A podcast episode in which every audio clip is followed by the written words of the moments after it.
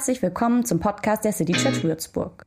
Als City Church wollen wir Menschen mit dem liebenden Gott in Verbindung bringen, damit sich die Welt verändert.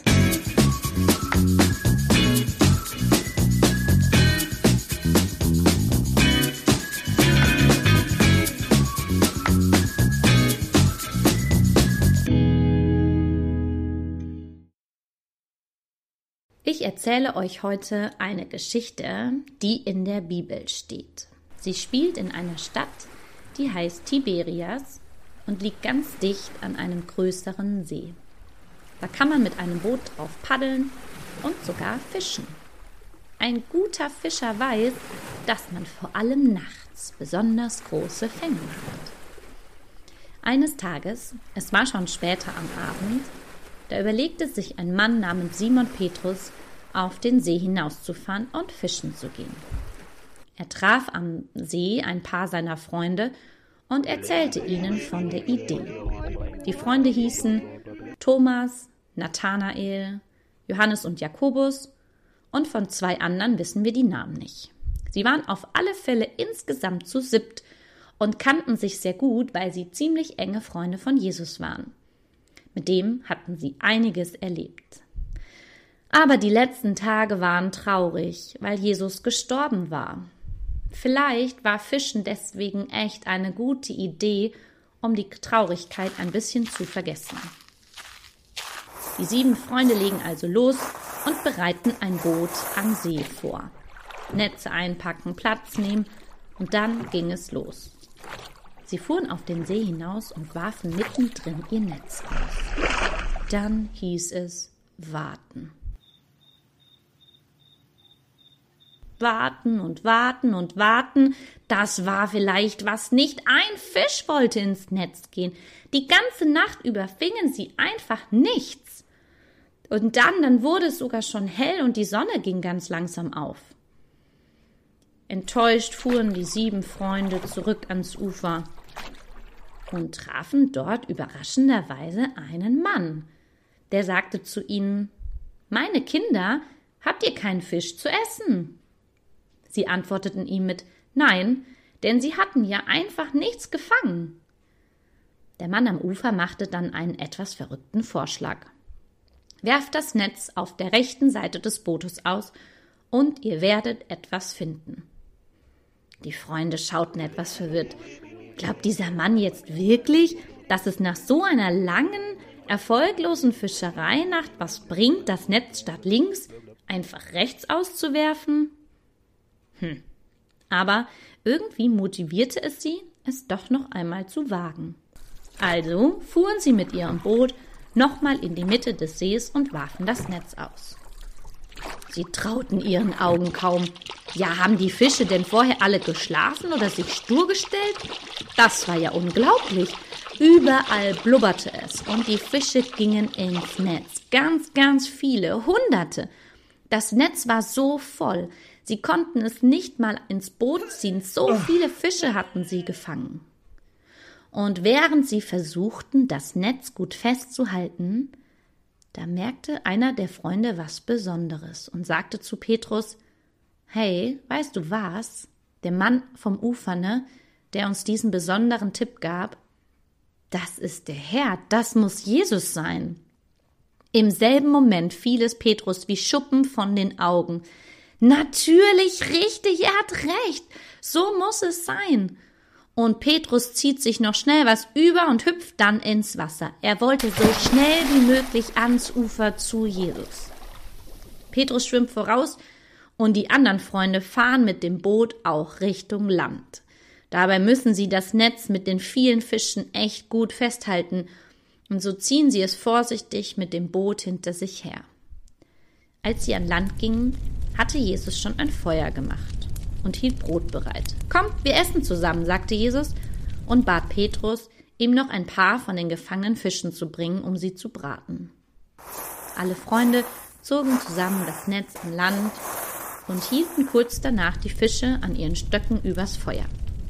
Sie teilten Brot und Fische miteinander und genossen die Zeit.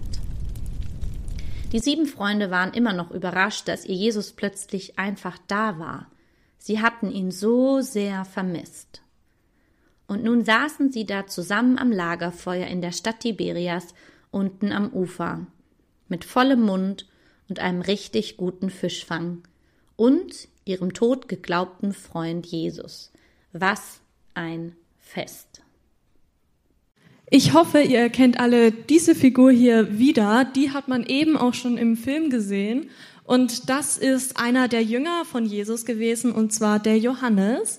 Und ich erzähle jetzt noch mal so ein bisschen aus dem seiner Sicht, wie er vielleicht so das alles erlebt hat und wie er die ganze Situation vielleicht fand. Unser Boot schaukelte sachte auf dem Wasser und die Nacht ist sternenklar. Wir sind jetzt schon sehr viele Fisch, sehr viele Stunden lang fischen und kein einziger Fisch ist in unseren Netzen gelandet. Bald geht schon die Sonne wieder auf und wir haben noch nichts. Hm, das ist so frustrierend. Wieso sind wir denn überhaupt fischen gegangen? Mann, wenn jetzt doch Jesus da wäre, der hätte sicherlich einen guten Rat für uns. Aber der wurde ja leider vor ein paar Tagen gekreuzigt. Mann, ich weiß einfach nicht mehr, was ich tun soll. Mit ihm war so vieles so viel leichter. Wieso hat Gott uns denn verlassen? Ich verstehe es einfach nicht. Das ist alles so blöd. Und auch die anderen Jünger sind sehr, sehr traurig über Jesus Tod. Und jetzt kommt noch das Beste, ja. Da drüben am Ufer, da hat sich gerade jemand gewagt, uns zu fragen, ob wir denn schon etwas gefangen haben. Ich meine, der muss doch von weitem sehen, dass unsere Netze pitzelpudel leer sind. Der hat aber Nerven. Jetzt hat der Mann vom Ufer uns auch noch den grandiosen Tipp gegeben, wir könnten unsere Netze ja mal auf der anderen Seite vom Boot aus werfen. Als ob das was bringen würde. Der denkt auch, er hat Ahnung vom Fischen. Äh, na. Außerdem bin ich schon ganz müde. Eigentlich würde ich jetzt sehr gerne nach Hause fahren und mich in mein warmes, gemütliches Bettchen legen. Naja, aber gut, wir versuchen es noch einmal und werfen das Netz auf der anderen Seite vom Boot aus. Kennst du das? dieses Gefühl von Johannes und seinen Freunden? Sie vermissten Jesus. Wäre der doch da, würde er sie nicht alleine zurücklassen. Manchmal ist es bei mir auch so, ich suche nach Gott. Bin nicht ganz sicher, ob der mit mir ist, weil ich ihn in meinem Leben nicht so glasklar entdecke da kann ich auch mal ganz schön einsam sein. Ganz besonders blöd ist das, wenn das Leben nicht so gut läuft, ja? In der Geschichte fangen die Freunde eine ganze Nacht lang nichts. Dabei war das von manchen derer der Beruf, ja? Und sie brauchten es auch, um genug zu essen zu haben. Wir sitzen nicht in so einem Boot und fischen. Aber manche Tage die können sich auch bei mir ganz dunkel anfühlen, so wie mitten in der Nacht. Geht dir das vielleicht auch manchmal so? Vielleicht, weil du dich mit jemandem gestritten hast und ihr noch keine gute Lösung gefunden habt?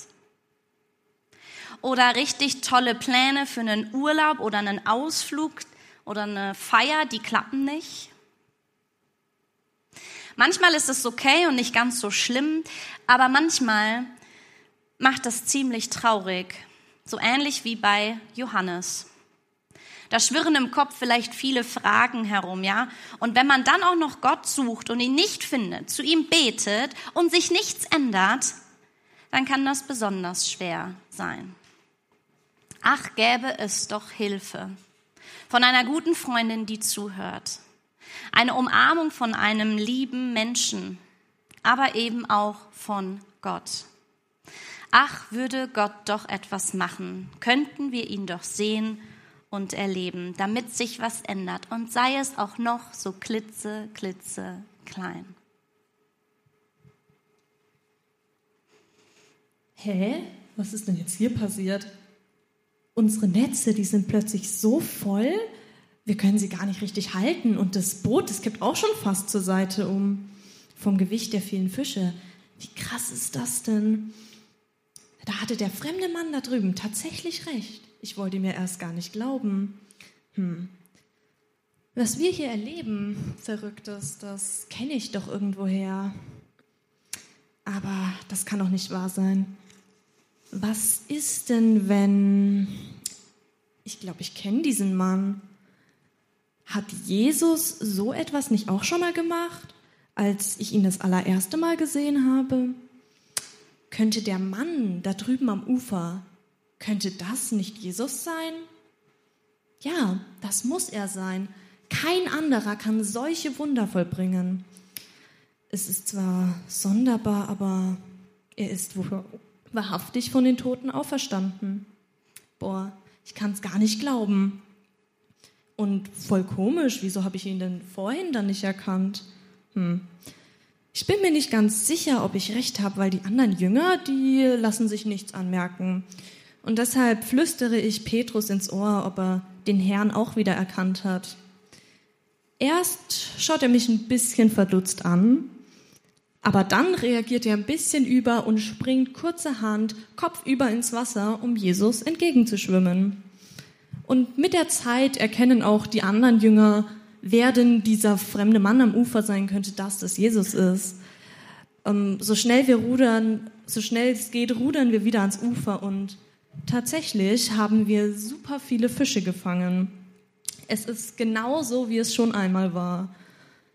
Außerdem hat Jesus, so fürsorglich wie er ist, schon ein Feuer vorbereitet, auf dem wir die Fische grillen können. Das ist zwar ein bisschen ein komisches Frühstück, aber mir knurrt schon so der Magen, dass es auch super ist. Es ist so, so toll, noch einmal mit Jesus zu essen, wie früher immer. Es ist eine total tolle Stimmung hier und ich habe ein super glückliches Gefühl in mir. Jetzt weiß ich, dass Jesus wirklich auferstanden ist, wie er es zuvor angekündigt hat und dass Gott uns nicht verlassen hat. Was eine Geschichte, was ein Wiedersehen. Die Freunde haben Jesus erst nicht erkannt, haben nach seinem Tod natürlich auch überhaupt nicht mit ihm gerechnet, aber plötzlich ist er da. Sie erkennen ihn wieder. Jesus ist nicht tot, nicht weg, sondern mit dabei. Und das ist für uns heute eine richtig, richtig gute Nachricht. Ich weiß, wir können Jesus heute nicht so sehen wie die Freunde damals. Ähm, aber das, was die da erfahren, das bedeutet, Jesus lebt. Also du hast einen lebendigen Gott mit dir an deiner Seite. Einen, der dich auch heute nicht alleine lässt. Dabei ist er manchmal ganz schön geheimnisvoll und nicht so gut zu entdecken. So wie bei den Jüngern am Anfang, ja, da war Jesus ja auch schon da, aber die wussten das nicht so richtig und doch hilft er ihnen. Jesus hat uns versprochen, da zu sein, dass er uns nicht alleine lässt und darauf kannst du dich auch verlassen. Und hey, vielleicht können wir mal zusammen überlegen, ähm, ob es was gibt, an dem du Jesus auch erkennen kannst. Ja, also bei den Jüngern, da war das ja dieser verrückte Tipp zum Fischen und seine Art, ja, wie Jesus mit denen zusammen am Feuer war. Woran können wir denn Jesus in unserem Leben erkennen? Vielleicht, wenn du vor einer schwierigen Aufgabe betest und deine Aufregung und Angst so ein bisschen kleiner wird. Oder wenn du Jesus um etwas bittest und sich tatsächlich etwas ändert, zum Guten wendet. Oder du triffst einen Menschen, der dir überraschend bei etwas hilft. Vielleicht hat dir Jesus den oder die vorbeigeschickt. Manchmal ist es bei mir auch wie so ein warmes Bauchgefühl, ja, dass ich mich von Jesus beschützt und ähm, geliebt weiß. So ein Gefühl kann auch ganz große Freude sein. Wenn du richtig, richtig glücklich bist, weil Jesus dir in deinem Leben Schönes schenkt. Ich glaube, Jesus hat ganz viele, auch verrückte Ideen, dir mitten in deinem Leben zu begegnen. Und spätestens seit Ostersonntag, spätestens nach so einer Begegnung, von der wir heute gehört haben, kannst du darauf vertrauen, dass dieser lebendige Gott mit dir ist. Amen.